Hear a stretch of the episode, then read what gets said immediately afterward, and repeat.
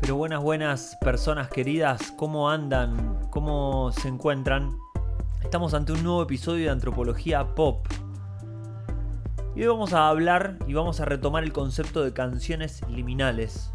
Aquellas canciones que se atreven a hablar por fuera de lo que se está hablando, incluso entre los márgenes más eh, a la izquierda y a la derecha de las conversaciones de la cultura en el momento en el que salen esas canciones. Habíamos visto en el episodio anterior, che, no les, no me presenté, soy Juan Manuel López Manfré, mejor conocido como, o más conocido como biografía mutante, músico y antropólogo, y estamos hablando y volviendo a las canciones liminales. Hace unos episodios atrás habíamos hablado de una canción de Morris, de uno de los padres fundadores del rock nacional, Escúchame entre el ruido, que se atrevía, en 1969, 1970, se atrevía a hablar de la sexualidad, de la identidad, de la homosexualidad y del derecho que tenemos las personas para construir nuestra identidad, no solo como querramos, sino como podamos. En ese, en ese intercepto entre el querer y el poder, tenemos derecho a decir, che, yo no me identifico con lo que ustedes quieren que yo me identifique. Bueno, esa canción, Escúchame entre el ruido, se escribió en 1970 y ni siquiera no fue ni prohibida y tampoco em, quedó anclada como uno de los grandes clásicos del rock nacional. ¿Qué quiere decir esto? Canciones liminales son aquellas canciones que se atreven a cuestionar los modos de pensar, sentir y hacer de una época, pero que están tan a la fuera eh, que no entran en ningún tipo de debate. Recordemos que en esas épocas cuestiones como la homosexualidad o la búsqueda de la identidad de género y de, también de, del deseo sexual de una persona era mal visto no solo por la derecha, sino por la izquierda. La izquierda también demonizaba eh, este tipo de disidencias. Ahora bien, hoy voy a traer otra canción liminal de un personaje liminal, si es que los hay, esa persona se llama Leo García. Y Leo García no viene solo, déjenme decirles algo que es verdad. Leo García no viene solo. Leo García irrumpe el rock nacional. A mi entender con, con dos aliados increíbles. Uno ya es muy popularmente conocido, Gustavo Cerati produce el disco de Leo García en 2001, el disco Mar. Ya en el año 96 en el Festival de Ferro que hizo Soda Stereo, el show anterior a la despedida de River, hizo un cover de la banda de Leo García, Band Press, la canción Ciber Sirena. Digo, Leo García entra por la puerta grande del rock nacional, habiendo hecho mucho under, pero también tiene otro aliado, que es al que le vamos a dedicar un espacio hoy. Estamos hablando de Pablo Shanton, se escribe el apellido S-C-H-A-N-T-O-N, Pablo Shanton, periodista y letrista, o casualidad, profesión amiga de la música como el periodismo y estos dúos de componer música y letra los hemos visto antes, por ejemplo en Virus, eh, con Roberto Jacobi, periodista también, que ayudaba a escribir algunas de las letras más importantes de Virus, y también lo hemos visto en Anglosajonia con Elton John, que tenía Bernie Tapping, que también era periodista y escribía las letras de Elton John. Pablo Shanton, hoy en día, si mal no tengo entendido, es académico, está dando clases en algunos lugares, es una personalidad brillante. Y si no tengo mal entendido, también ha sido editor de la revista Viva del diario Clarín, la revista de los domingos, con lo cual nos habla de que es una persona con una trayectoria bastante ecléctica. Pablo Shanton escribió las letras más provocadoras de Leo García, como por ejemplo Morrissey, la famosa canción del año 2001 que pone a Leo García en el tapete en la discusión con la ambigüedad, con la famosa frase ¿Sabrá tu novia que escuchamos Morrissey? Frase que se convirtió polémica y como si fuera una especie de, de tesoro que aguarda un significado solo para algunos entendidos. ¿Sabrá tu novia que escuchamos Morrissey?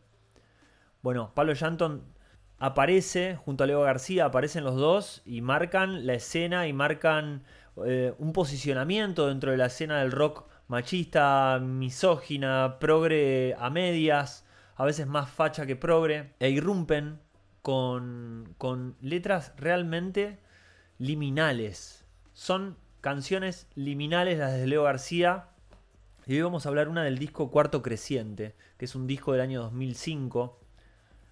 Podemos repasar muchísimas canciones de Leo, créanme, porque son canciones que se atreven a pensar el mundo de una manera diferente, aunque muchos se lo tomen a la risa, aunque muchos solamente se queden con la imagen mediática de Leo, eh, hay algo ahí atrás que despierta potencias.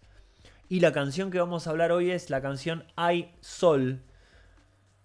No es una de las canciones más conocidas de Leo García, pero está en el disco Cuarto Creciente. Seguramente ese disco lo conozcan mucho o les resuene esa época porque es la época que publicó Tesoro, con Gustavo Cerati, que la que tiene ese acorde, la que tiene ese estribillo que dice estoy agarrando la guitarra en este momento, porque obviamente volvemos a otro episodio donde hay una combinación entre música eh, y antropología, que también es como nada.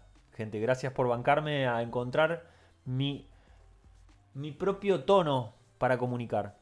Tesoro tenía este estribillo que decía, nunca voy a perder mis sueños es el único tesoro que tengo.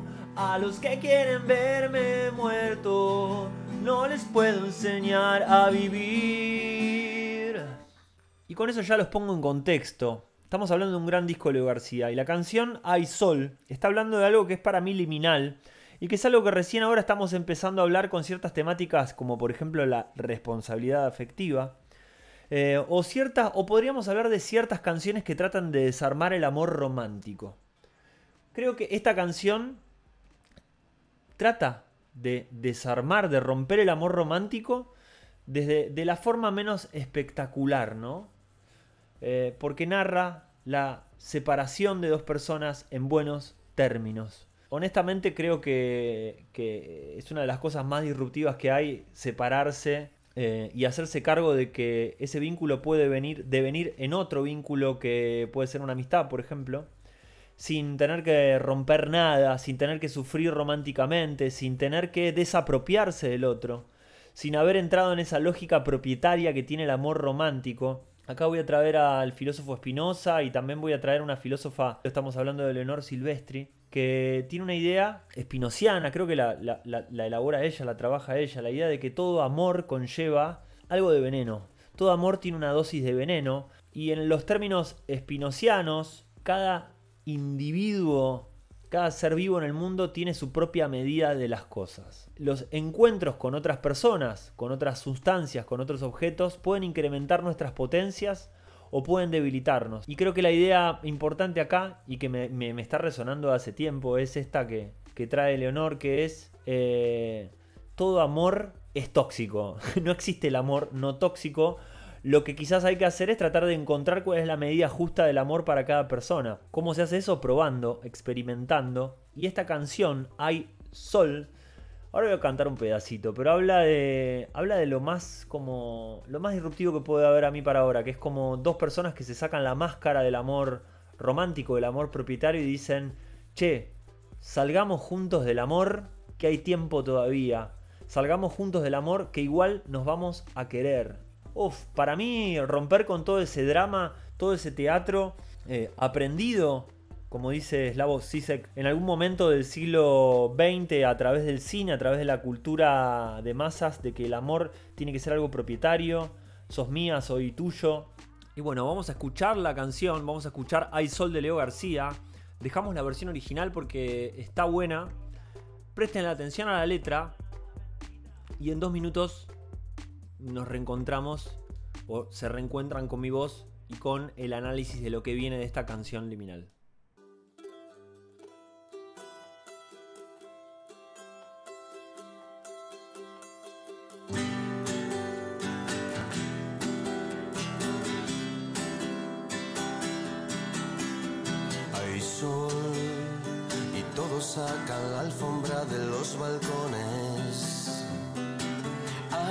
Sol y no hay memoria del invierno que pasó. Hay sol y todos creen que esta mañana no pasa. Hay sol y no hay por qué prender el televisor.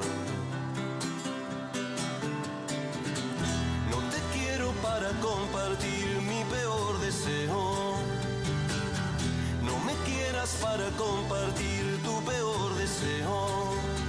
Salgamos juntos del amor, que hay tiempo todavía. Salgamos juntos del amor, que igual nos vamos a querer.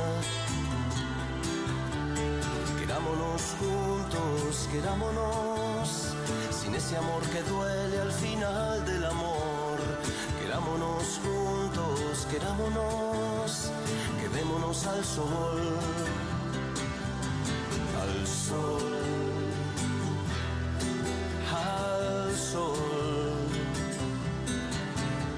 al sol que nos abriga antes de que duela el amor. Qué temazo, por favor. Eh, esta canción encierra muchas potencias en sí, retomando el concepto de, incrementar potencias o encontrarnos con, nuestras debilidades. Esta canción incrementa algo que me parece que es genial, o en realidad disminuye el dramatismo. Está planteando un fin de una ruptura de una relación donde una de las personas le dice, che, cortemos esto. No tiene sentido lo que nos está pasando. Salgamos de esto. Yo no te quiero para compartir mi peor deseo y vos no me quieras para compartir tu peor deseo, ¿no? Esta idea de estos amores románticos que están anclados también en el padecimiento y a veces en, un padecimiento como, como teatralmente interpretado por las dos partes, ¿no? Como los roles que hay que jugar. A mi entender la canción habla de los roles que se tratan de cumplir y de las cuestiones que nos sujetan en este tipo de relaciones, ¿no? A mí, digo, me parece súper liminal, súper disruptivo la idea de un planteo de salgamos juntos del amor, que hay tiempo todavía, no la, vamos, no la pudramos todavía, no nos hagamos daño de más, y salgamos juntos del amor, que igual nos vamos a querer, como diciendo, che, si rompemos esta, por ahí podemos ser amigos, amigas, por ahí podemos seguir teniendo un vínculo con sexo o sin sexo, pero que no, vamos a sufrir de más. Me parece súper interesante y también me quiero preguntar, ¿qué características tiene el amor romántico? Por ahí todos estamos, entendemos de lo que se habla con el amor romántico, mucho tiene que ver con lo que nos ha dicho el cine. Como dije hace un rato, Slavoj Zizek, el filósofo, tiene su película La guía para perversos del cine, un documental muy recomendado, donde analiza psicológicamente y filosóficamente las películas y explica el cine en Hollywood en el siglo XX no nos enseñó a desear, porque los seres vivos somos deseantes en sí, pero sí nos enseñó a cómo desear. Bueno, yo me pregunto, ¿qué características tiene el amor romántico? Bueno, el amor romántico se puede entender como algo característico de la adolescencia o que nace o que comienza con esta etapa tan trágica de la vida que es la adolescencia, esta etapa tan... eh, con una forma tan trágica de, ver el mundo eh, y es precursor del matrimonio. Para mí una de las características del amor romántico, que es la antesala de los votos de matrimonio, es una condición necesaria para la institucionalización del amor, por lo menos acá en Occidente. ¿Qué tiene el amor romántico como, otra característica? Que la atracción entre los amantes es como superior a todas las restricciones sociales. Quedan de lado todas las fronteras de edad, de clase y de raza, aunque bueno, quizás la mayoría de las personas que se casan o que viven el amor romántico difícilmente sean de otras clases sociales o de- o de otras, de otras circunstancias de ese tipo, ¿no? Con esta idea de que con el amor no alcanza o con el amor sobra. El amor romántico, como característica, también es como, como un menester, como un fundamento de la felicidad, ¿no? Las personas que están enamoradas pueden llegar a ser felices. Cuando en realidad el, amor romántico tiene mucho más de sujeción y de sufrimiento y de ines- inestabilidad eh, y de sentimientos propietarios el uno con el otro que de felicidad. Bueno, la antropología tiene cosas para decir, la sociología tiene cosas para decir al respecto y muchas de ellas tienen que ver con que el amor romántico es una especie de producto de la autoensoñación inducida. Eso lo dice el antropólogo Ralph Linton allá por las décadas de los 50. También es algo que se da cuenta uno de los padres, digamos, de los padres más disruptivos que ha, tenido la antropología, que es el, el antropólogo francés Marcel Mauss, Marcel Mauss, sobrino de Emile Durkheim, seguramente lo conozcan de películas como El CBC de la Universidad de Buenos Aires o cualquier intento de querer hablar de la sociedad este, sin poder escaparle a los padres fundadores de la sociología, sobrino de Emil Durkheim. Marcel Moss, un antropólogo disruptivo, ¿por qué? Porque es un, para la década de los años 20, imagínense, un tipo que no se casó, un tipo que su familia constantemente le reclamara le reclamaba que no se casaba, que, era, que tenía una vida libertina, una vida licenciosa, y tampoco terminó su doctorado en antropología. Era un, brillante que vivía por fuera de las normas sociales, ¿no? ¿Qué veía Marcel Moss? De hecho, tiene un, un, artículo donde a él le llama mucho la atención. Él participó en la Primera Guerra Mundial, fue herido y fue atendido en Francia, en los hospitales de Francia, eh, mientras transcurría la Primera Guerra Mundial. Y las, primeras cosas que, las primeras cosas que empezó a notar eh, durante su estadía en, en la enfermería en Francia es que las enfermeras, decía él, se comportaban, se movían y fumaban sus cigarrillos como hacían las enfermeras de las películas de Hollywood. Le llamaba la atención porque veía que había movimientos corporales y gestualidades que ya no eran las europeas, sino que estaban aprendiendo a través del cine a cómo ser una enfermera de, películas de Hollywood. Me parece súper interesante, ¿por qué? Porque vamos a esto, del amor romántico. El amor romántico no es inherente, es un comportamiento aprendido por los seres humanos. Yo sigo pensando al final del día que somos monos y monas que vivimos aprendiendo, que vivimos aprendiendo a través de la mímesis. Para muestra de eso, Piensen en el éxito de TikTok, de la plataforma TikTok, que se trata todo el tiempo de imitar coreografías eh, o challenges o de hacer lip sync de otras personas obviamente con más prestigio que nosotros, con más seguidores que nosotros, para poder ser graciosos o atractivos para una cierta audiencia. Los procesos de aprendizaje tienen que ver con la imitación prestigiosa. Nosotros aprendemos de personas que están más alto en nuestra jerarquía, que nos caen mejor o que nos pueden dar como aprender ese tipo de habilidades, las asociamos a poder adquirir ese prestigio social que tienen las personas que están más arriba de nuestra jerarquía. Bueno, el amor romántico tiene que ver con eso. El amor romántico también contrae y esconde una economía, una economía del amor, una economía donde hay roles establecidos, donde hay una división sexual del trabajo. Generalmente el amor romántico tiende a, a primero a entender que hay algo femenino, algo masculino, que tienen que tener ciertos comportamientos que no se pueden correr. Es como pensar, como encontrarnos adentro de un tablero de ajedrez y ser dos piezas que tienen movimientos predeterminados. No podemos movernos como el caballo si somos alfiles, ¿no? O no podemos movernos como reinas si somos peones. Entonces tiene una economía del amor donde está la división sexual del trabajo, donde históricamente las mujeres pertenecen al, al ámbito de lo doméstico, y los hombres pertenecen al ámbito de lo público, de la vida social. ¿Qué, conclusiones podemos sacar? Bueno, la vida doméstica es el trabajo no remunerado, que es una de las visiones que trae sobre todo los, los, feminismos y, algunas miradas disidentes, no solamente en el mundo académico, sino también en otros lugares del mundo social. La idea de que el trabajo doméstico es un trabajo no remunerado, no valorado por la sociedad, y que sí ejerce un plusvalor y que sí, eh, si el tiempo es dinero, el tiempo que utilizas para cuidar tu casa y cuidar a tus hijos también podría ser entendido en términos monetarios, no solamente en términos de amor. Volviendo al origen de esta conversación y de esta, de esta canción de Leo García, me parece que la invitación de Hay Sol es a que nos vayamos de, del amor antes de que nos intoxique, antes de que sea tarde. Salgamos juntos del amor que igual nos vamos a querer. Querámonos juntos sin ese amor que duele al final del amor.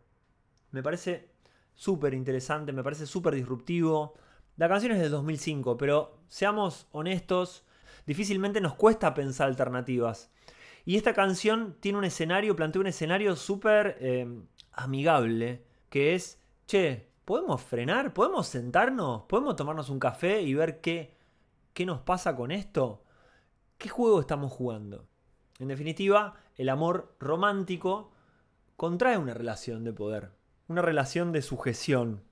No nos permite, a mi entender, movernos, ¿no? no nos permite ser otras piezas del tablero de ajedrez. Y qué sé yo, me parece que si hablamos de libertad y de tratar de ser lo que podamos, porque sobre todo creo que somos lo que podemos ser, no solamente lo que queremos ser, sino quizás en alguna, alguna intersección más cerca de lo que podemos ser que de lo que queremos ser, ahí existimos. Podemos librarnos de estos tipos de contratos que existen antes de nosotros, que nos los regalaron de alguna forma, nos lo, nos lo enseñaron a través de los medios de comunicación, a través de nuestra familia.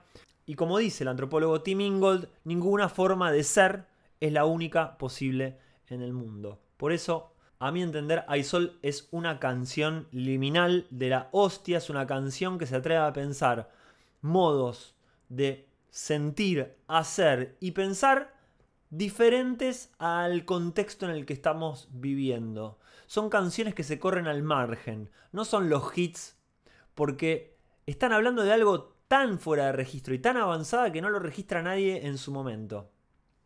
Los voy a dejar de regalo para terminar este episodio con una canción que creo que es la contrapropuesta del amor romántico. Es una canción de Daniel Melero del disco Por del año 2010 y se llama Tenés. ¿Y cuál es la propuesta de la canción? Es una de las frases para mí más, más revolucionarias del rock nacional. Y dice así, enamorarse es fácil, más complejo es vivir en amor. Les mando un abrazo grande, yo soy Biografía Mutante, Juan Manuel López Manfré, y antes de irme tengo un anuncio para hacerles que es el siguiente. Si estás en Buenos Aires el 16 de diciembre, vamos a estar haciendo el último episodio del año de Antropología Pop en un bar cultural con público, con gente, en un teatro bar. Vamos a estar tomando unas cervezas y vamos a estar grabando el último episodio del año con quienes quieran venir. Eh, la vamos a pasar súper, va a participar el público, vamos a pensar colectivamente este tipo de temas, eh, el amor romántico, la fidelidad, la identidad de género y otros temas más vamos a decidir en ese día de qué vamos a hablar y vamos a improvisar un episodio de podcast todos juntos y en familia y en capilla, como decía el sketch de Cha Cha Cha. Las entradas están a la venta en Passline. Si les interesa saber más, me escriben en mis redes sociales. Biografía Mutante en Instagram. Soy una biografía en Twitter. Y nos vemos la próxima.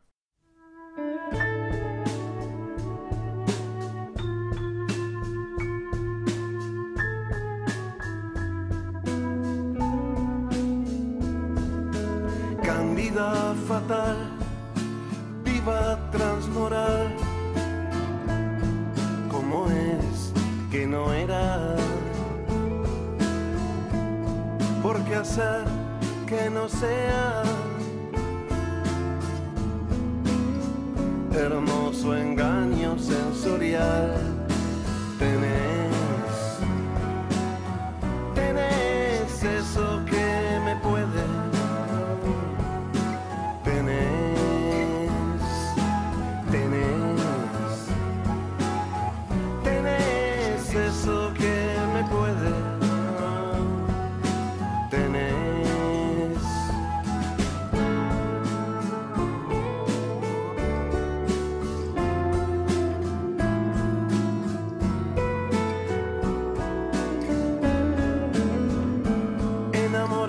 es fácil, más complejo es vivir en amor. Tu integridad te delata, aunque sabes leer mapas en la nada.